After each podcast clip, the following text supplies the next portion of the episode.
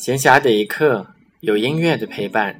这里是荔枝 FM 四八一六八白谈的片刻，欢迎大家的收听。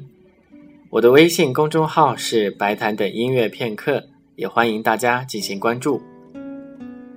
拉威尔和德彪西都是法国作曲家，都被划分在印象主义音乐家里。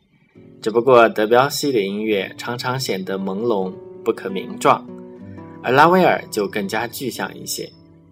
一九一七年，拉威尔的母亲去世，他因此写了一组钢琴曲以资纪念。一九一八年完成时，钢琴组曲取名为《在库普兰墓前》。库普兰是一位先于巴赫的法国作曲家，对巴赫也曾经产生过影响。拉威尔在曲子里采用的是巴洛克风格，写成的是舞曲的形式，总共有六支曲子，分别纪念了他的母亲。还有几位在一战当中去世的朋友，在今天的节目当中将要播放的是其中的第四首，叫做《福尔兰舞曲》。